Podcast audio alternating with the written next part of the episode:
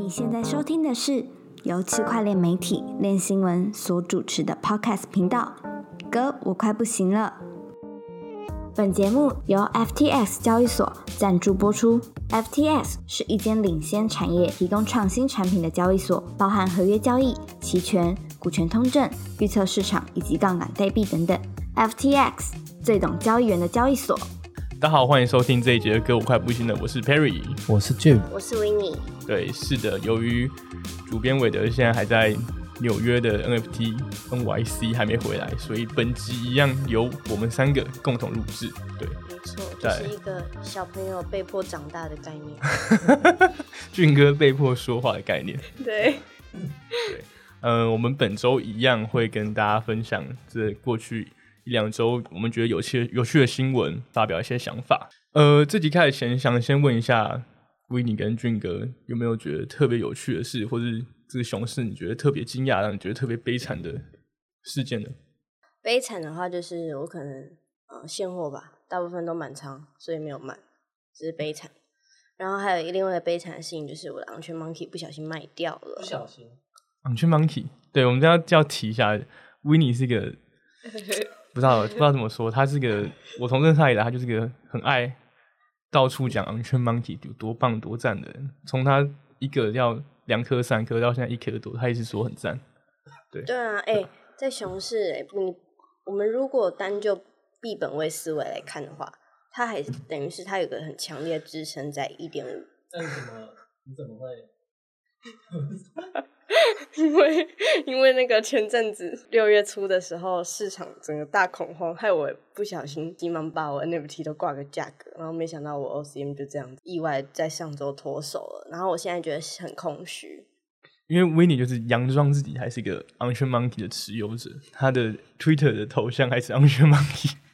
连 Discord 的 ID 也还是有。昂圈 monkey 的影子，再加上他一直跟我们宣导说 NFT NYC 的昂圈 monkey 摊位有多大，然后叫魏德帮他看一下拍照片过来，没想到他根本就没有昂圈 monkey，就是维尼，他其实就是一个一言难尽的昂圈 monkey 的传教士。我也才没有昂圈 monkey 一周，也就被你们讲成这样子。这一周就是最关键的一周啊，对吧？我会再找时间捡回来的。对，然后他他卖的又比市场的价格还高，他卖了快两颗，然后。现在才一点五、一点多，他一直说什么好贵，买不起，我也不懂。你是真的喜欢这个专案吗？你是吗？你有信仰吗？这我不方便说，但对于，但是对于 Twitter，你说我都连过钱包，那他应该要自动侦测说我没有这个猴子啊，对不对？你你又不是 Twitter Blue 的订阅用户，你是 Twitter Blue，他就会看你有没有这个 NFT 啊，你就会变成六边形啊，啊，你有没有？你有跟他买这个服务？对我来说，你就是个 JPG 而已啊。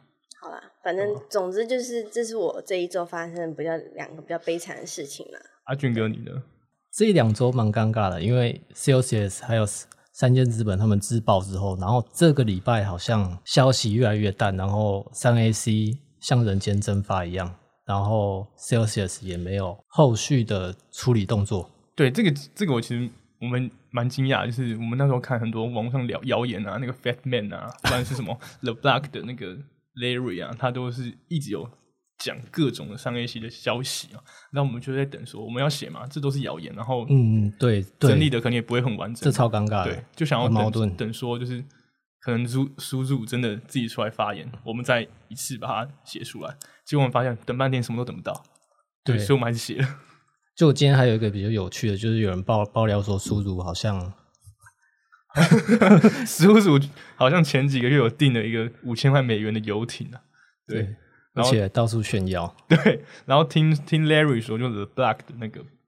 编辑，他说他其实是贷款买的，哎，借款买的，对，所以然后这个可能最近就要交货了，所以大家都在猜测说，这个这个游艇到手之后很快要变卖了。对，然后那个 Fat Man 还说他愿意用九颗以太给他买这个这个游艇，九颗以太，对。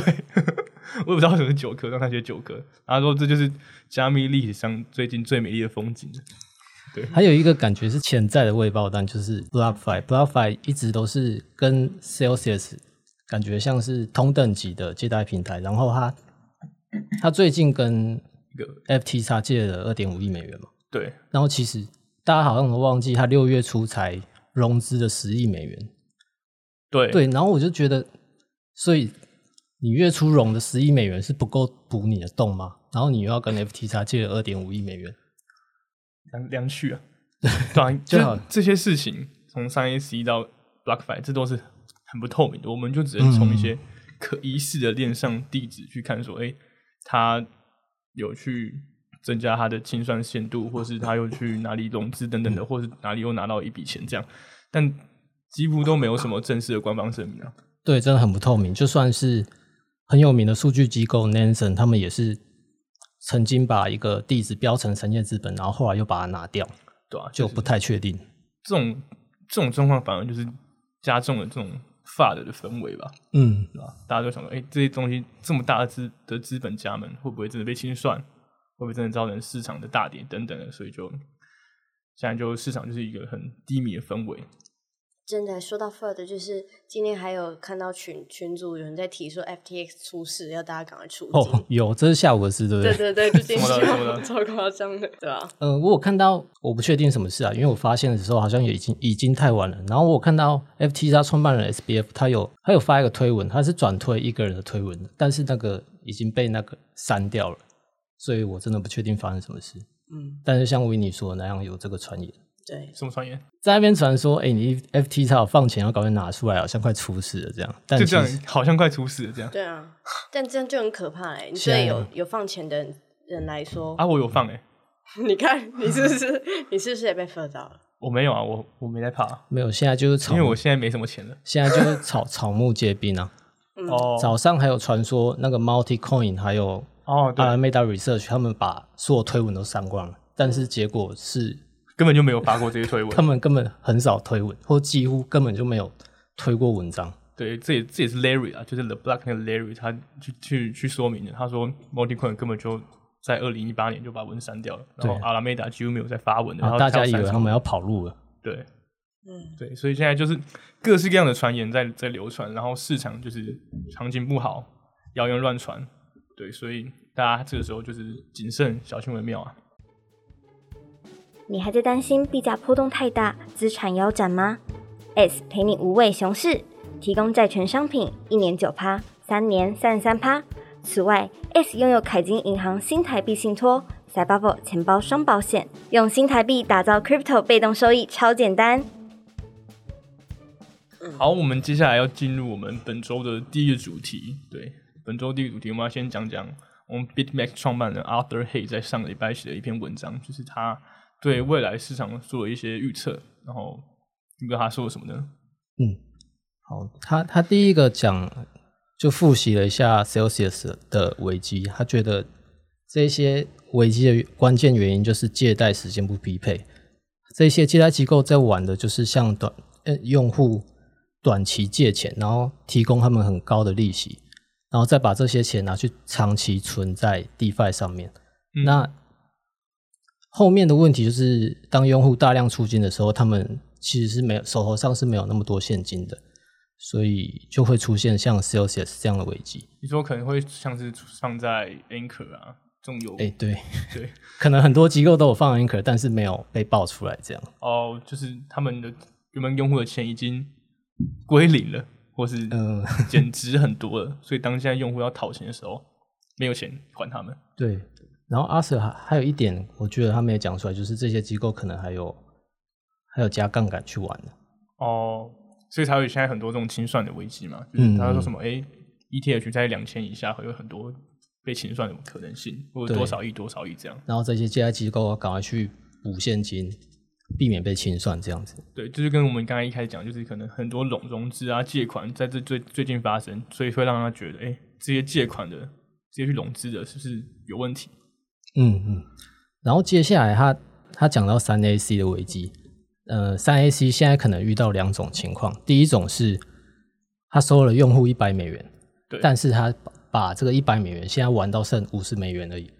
那这这种情况下是不能跟用户收取任何绩效费的，他必须要把五十美元再赚到一百美元以上，哦。一百美美元之后才能向用户收取绩效费，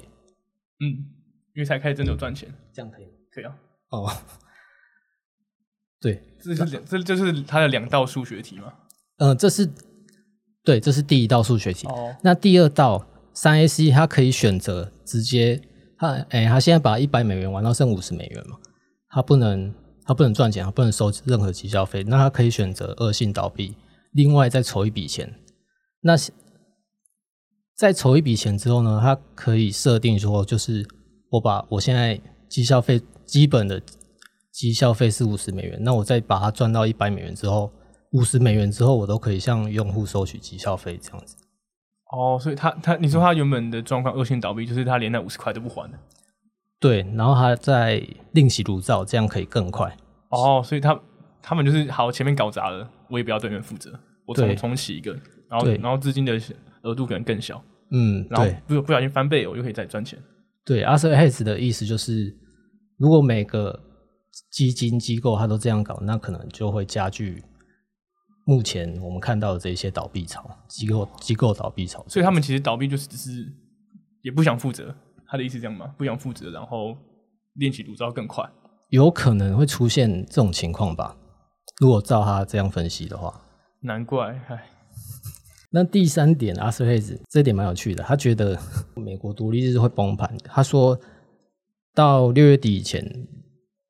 美联储会加息三码，然后开始缩减资产负债表。然后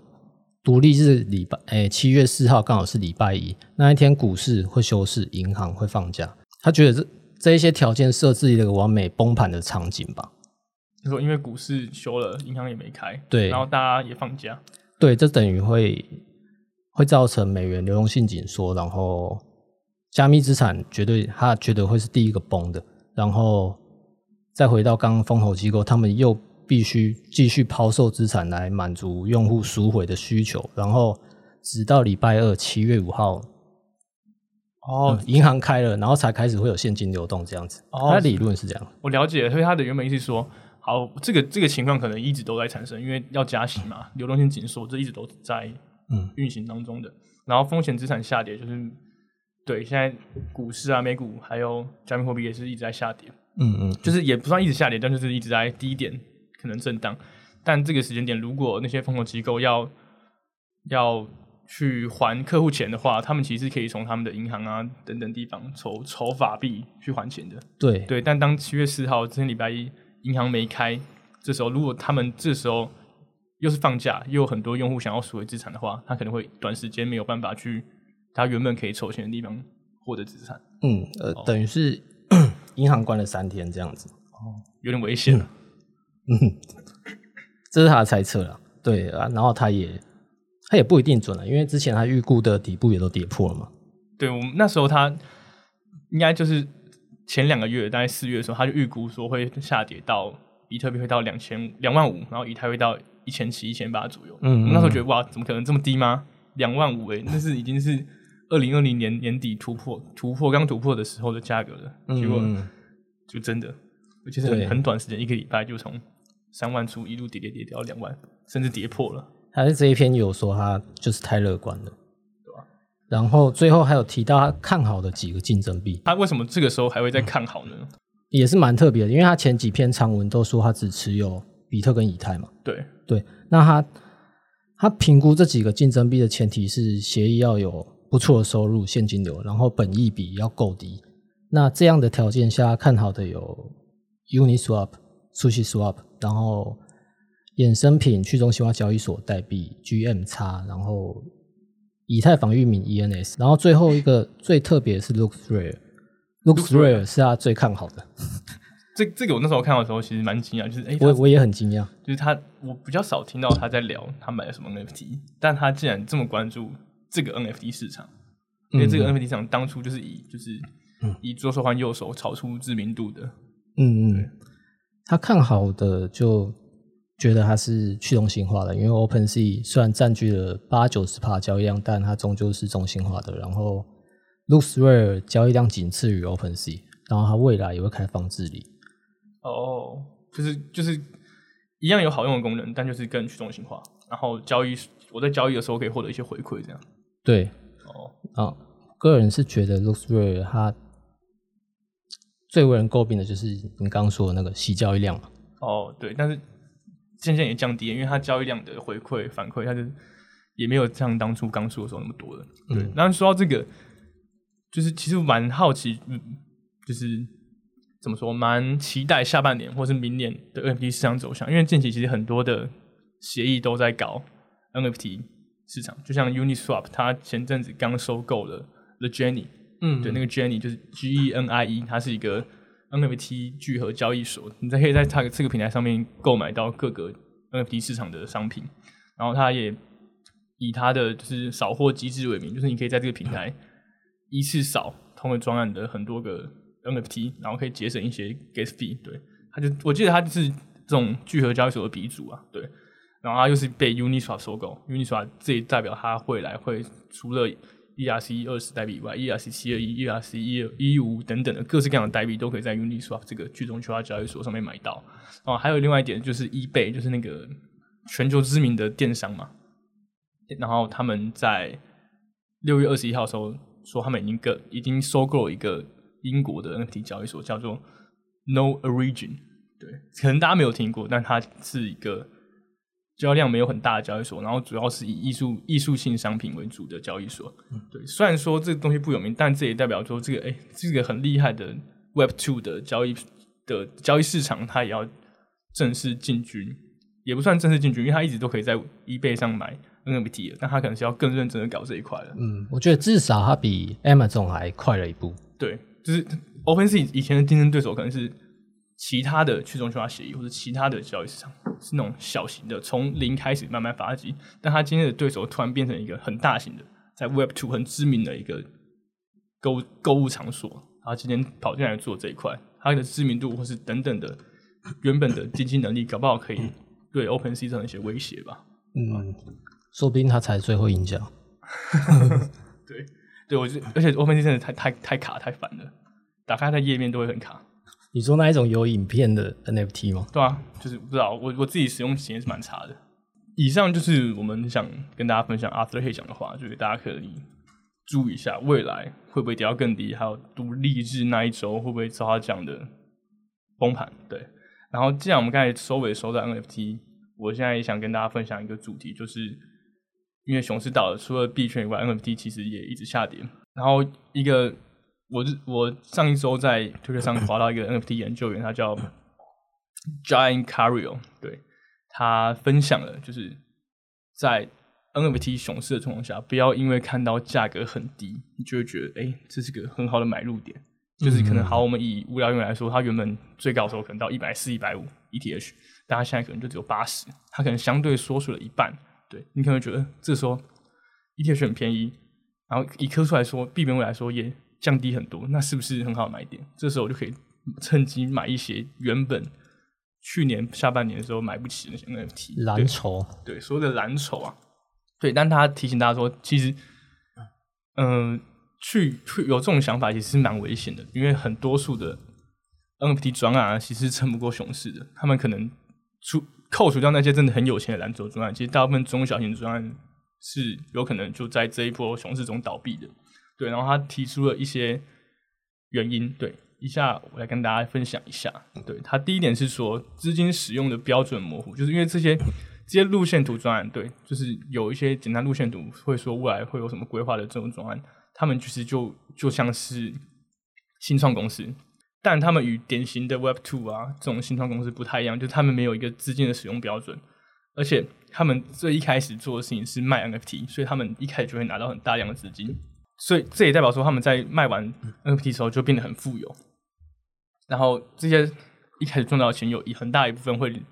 变成这些创作团队的收入，然后有多少比例会拿来开发这个专案，其实是不知道的。对，嗯对就是他们你不知道他们留下多少比例是拿来去开未来开发这个专案。对，而且他们是没有现金流的，他们唯一的现金流就是贩售 NFT 的那一次嘛。对对对，他们如果不擅长管理这些资产的话，他们可能当初可能赚了一百克 ETH，但他如果没有卖的话，或是只留下一一小部分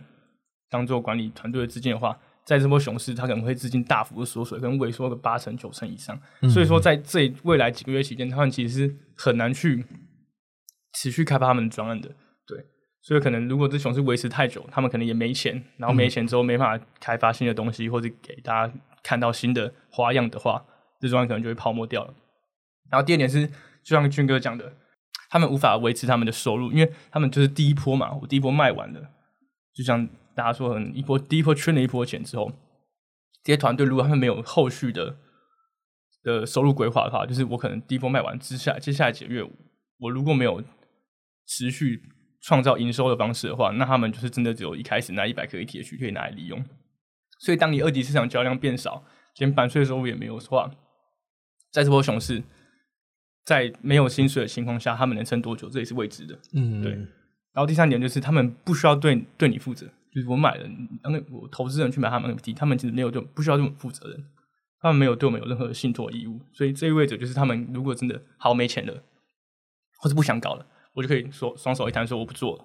或是把说，哎，我要追求 Web 三的精神。把这个专案交付给社群，这样，然后就走了。所以在这种情况下，这些这些中小型专案没有变现能力的专案，其实是很危险的。因为假设好，俊哥，你今天发一个专案，好赚一百克 ETH，但现在是熊市，你没有收入，然后你还要每个月花可能要花两万块美元去维持这个专案的计划的话，你可能一开始会很有热忱，但你可能发现做了三个月、四个月之后，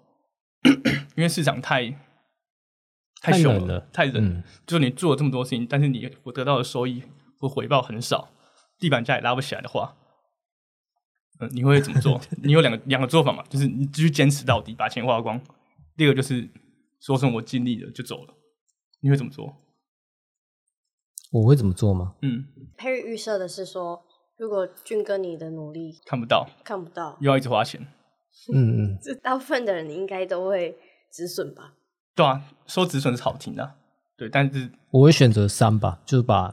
三？移交给社群这样子。你是在讽刺一些过往的专案吗？我们我们就是对，有好几个社社群有好几个这样搞，而且刚刚讲说，就是其实真的很多专案也是有在做事，但是反映不不出来在价格上面，而且那些买 NFT 的人一定看的都是市场价格，多数啊，大家想赚钱嘛，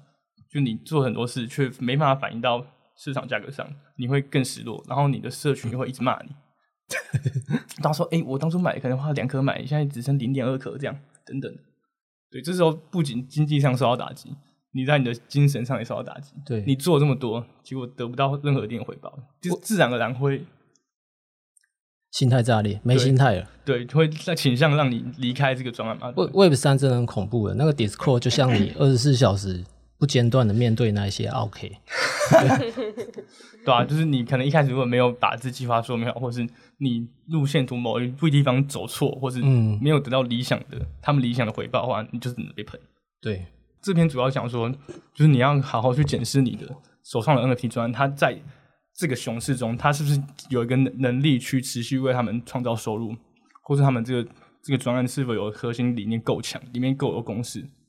可以培养成果。不然，当你今天没钱又一直被骂的时候。基本上很多小型、中小型专案其实都是撑不过去的，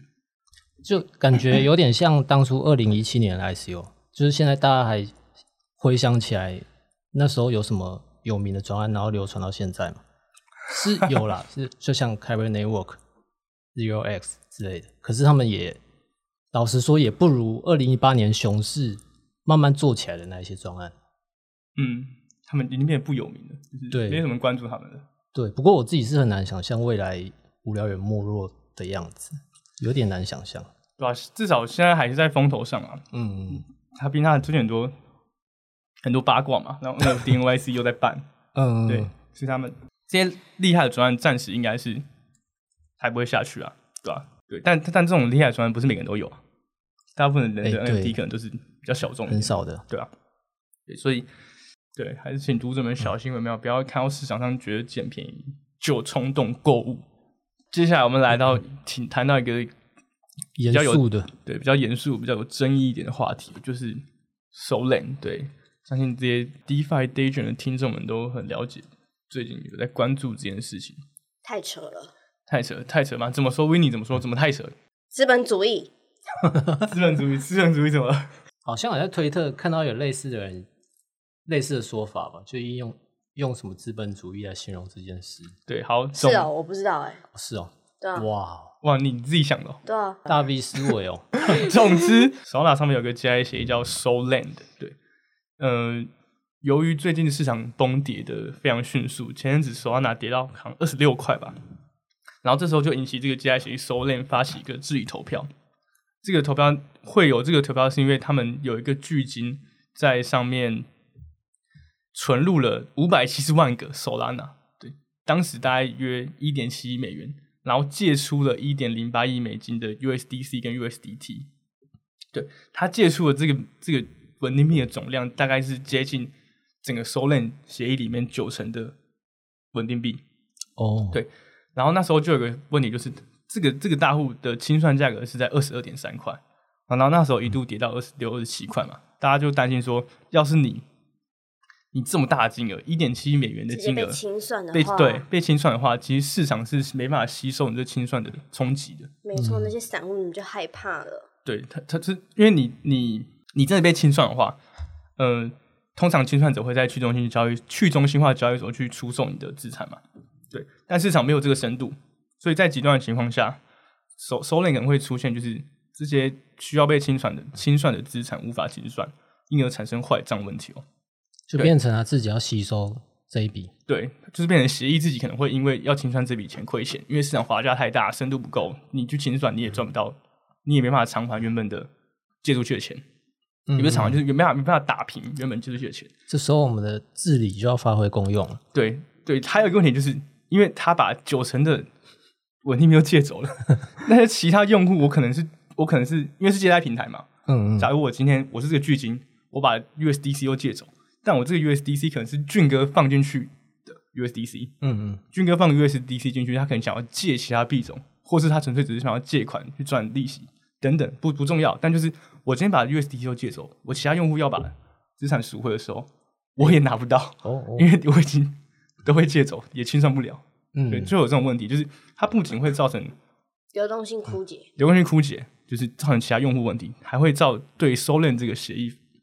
协议专案方造成亏损的问题。感觉就是一间银行会因为这样欠了一大笔债，然后面对用户要出金，他又拿不出钱来。对自己又亏钱，嗯，还有一点，索拉纳很有名的问题，就是因为如果是这种清算特别活跃，因为特别大笔，太多清算要求的话，可能会造成市场堵塞、宕机等等的。对，所以可能是有很多很多种问题，所以才会出现这个提案。看起来这种去中心化治理的提案对专案方还不错。嗯，对，因为是他们自己提的。对，然后收链台案就提出一个专案，就是他们想要将借款总额二十趴以上的大型巨金制定特殊的保证金要求啊，就是提升至三十五趴的清算门槛。对，并且授予收链紧急权利去接管这个巨金的账户，让他们可以透过场外交易等等的方式，在真的需要清算的时候清算这些资产。对，所以简单来说，就是他们发起一个投票，问大家：哎、我可不可以把这个巨巨金的资产管理权拿走的概念？嗯对，，其实就是蛮离谱的，所以这是社群提的还是收量自己提这？是收量提的。还是那是他们的钱啊，他们自己在刷量。呃，应该不是，应该不是这样刷，因为他们他们的提案的投票虽然有有一些大户投了蛮多票，但我看是蛮多人都投的，蛮分散的那个票。对，不管是不是自己提，不管是不是他们自己关标或怎么样，但是他们提出的是提案，嗯，然后是以九成以上的的得票率通过的。因为怎么看？你觉得这个事件，你觉得离谱的点在哪里？还不够离谱吗？离谱的点 就是，就是银行想要拿想要动你的银行账户啊，而且可以想象一下，哦，对，今天银行想要动你的银行账户，然后他不是去问你，他是去问其他用户说：“我可不可以拿你的账户？” 然后其他用户都九成说可以，你可以动这个人的账户，嗯，然后你被他反抗，这样 就很怪，很不合理。尤其是在我们这种标榜，现在就可以用标榜了，标榜去中心化精神的世界。嗯，不过最特别的是，这个这个大户好像也不要不进了，他嗯，事件闹这么大，他他最初是没有反应。他这边嗯他前面讲一个没没有没有没有做什么反应，所以才让大家更紧张。对，然后这个事情就在社群吧，就是引发很多的批评吧，很多大 V 啊，或是 KOL 或是一些研究员都会说这这很不合理。就像我们原因，就像我们刚才讲讲，这个剧中下的世界不太，他们没办法理解为什么有这种奇怪的提案哦。所以在在社群发酵一阵子之后，他们收敛收敛的团队就提出一个提案，就是他们决定要让现前的提案无效，然后把提案的时间投票时间从六个小时延长到一天，对，然后想办法在不接管巨进钱包的情况下提出一个新提案解决问题。其实会有这个第二个提案，有很大一部分原因是因为市场稍微反弹一点。那时候我记得双纳谈到三十几块，他们就在协议说，就是已经反弹一点，看来他们有更多时间，不用急着接管。嗯嗯，对，所以这个这个提案话也通过，就是他们后来就没有去接管巨金的钱包了。那后来有想到什么解决方案吗？他们后来就提了一个第三个提案，他们第三个提案就是主张，就是他为每个账户引入借款限制啊，就是今天这个问题就是，哦，这个基金借太多钱，把整个协业钱就会借走了，嗯嗯，对，才会造成这种这么大流动性问题，所以他引入借款上限，让这个上限变成五千万。可是这感觉是解决之后的问题。对，他是占，然后还没还有还有其他，就是第二点就是，呃，让每个账户的借款限额逐步降低，从一点二亿美元一路慢慢降到五千万美元。嗯，就是你超过五千万的，你就会被降低你的借款限制，这样可以就可能就慢慢把你的钱清算掉，这样。嗯那这件事情不就要发生在 Solana 不要再下跌的之前执行这件事情？不然如果今天 Solana 又跌到二十二、二十一的时候，就直接爆了，就会有第四个提案出现。就可能他们就会直接动作，我也不知道。对，但至少现在他们会有后面二跟三，就是因为市场稍微反弹的，他们有时间去想一些别的方案，不然他们原本是想要走一个很极端的方式啊。这件事情发生之后，他们他们的投资人又赶快哦出走吗？其实社群蛮多人都说他们不敢再用 Solana 的，嗯，对啊，如果是你你对啊，你发现会这个去中心化的协议，它其实是不是去中心化，它其实很中心化。所以它可以随便动用你的资产，就像银行可以把你的资产随意的动用，然后他们可能因为某些缘故说，哎，你违反什么什么什么东西，然后你的钱就变少，这样。这个第三个提案就是提出一些弥补办法之后，这个巨金就就开始做事了。对，有些人就说啊，他是被逼迫做事，他他已经把他一部分债务转移出去，然后也也还了部分的欠款，所以他其实原本可能借出了九成多的人民币，他可能但他的借款量变少了，所以其他用户的可以出金了。对可以慢慢出金了，对，对啊，事情整体来说大概就这样。后来舆论产生，让他们再让市场价格反弹，让他们觉得这样做好像不合理、不合宜，然后弄第三个提案。第三个提案就是好，可能是比较有系统性的，慢慢把这个东西清算的危机解决掉，最后再搭配上这个拘谨自己有去还款啊、转移债务等等，这件事才真的稍微落幕这样。对吧但大家的重点其实并不是说他们这怎么做，是他们第一个提案太离谱了。对啊，还有更远的问题，就去中心化治理到底是不是未来？对，就是去中心化自己看，现在看起来他们的权力非常大，对对啊蛮大的吧大到大到很离谱。大到可以把别人的钱拿来用。对，Solan 这次提了那个提案之后，也是自毁前程的。对啊，就是这嗯这个提案，感觉对一些 DeFi d a g e n 或是很信仰去中心化来说，就是就是觉得这这专什么什么大便专，竟然搞这种事出来，对吧、根本不会想再用了，太危险了。嗯，以上就是我们对收认这件事情的分享了。对，呃，今天跟读者说点不好意思啊，因为我们今天分享的东西其实都蛮蛮悲观的，蛮 发的，就是不然就是蛮离谱的。对，但但没办法，这就是这就是熊市啊，对吧、相信大家也很多看到很多很多加密企业又在裁员啊，或者预算缩减啊预算缩减等等的，对吧、尤其是我们自自己也是这个产业，就会很明显感受到这个氛围。的。对，嗯，我只能说，这种情况下就会留下真正有信仰的人。因为你觉得怎么看？我觉得这是一种自我安慰。啊，什么意思？什么意思？你要做出什么撤退的举动吗？没有啊，我想到这一集已经这么悲观了，就是悲观的 ending。是假的？就其实大家说什么熊市就是要 build，这也都是自我安慰啊。不然你不 build 的话，你要干嘛？难道你要每天盯着币价吗？看着它一直跌吗？然后看着公司的资产一直减少？所以他们其实不是真的想 build，是他们只能 build。没错，即便这样，练新闻还是会陪伴在大家身边的。市场再悲观，再多负面消息，我们还是会挑出几个比较有趣、比较有趣嘛，可能比较消极一点的，或者更悲惨一点的事情跟大家分享。我们预计会有更离谱的提案出现哦。我没错，啊，哎、真的，这个是越来越离谱的事情。最保险的方式就是保有一份工作，有稳定的收入，才能真的存生存下去。我这样讲好像我们听众都没有工作一样。我们部分嘛，在跟我们自己讲，不要一看到这样就就不做了。Work fine，对，work fi Work work fi work Work to earn，earn 对，才是撑过这个熊市最好的方法。对啊，还有另外一种说法就是，你熊市开始去钻研你 hold 的那一些币种，然后研究到信信仰非常充足的情况下，你怎么样都不会卖，然后度过这个熊市这样子。常规操作就是这样，然后这就是今天的歌我快不行了，谢谢大家收听，我是 Perry，大家拜拜。拜拜拜。拜。拜拜。哎、对了，下礼拜韦德就回来了，他应该会一起加入我们录音，请大家稍微期待一下。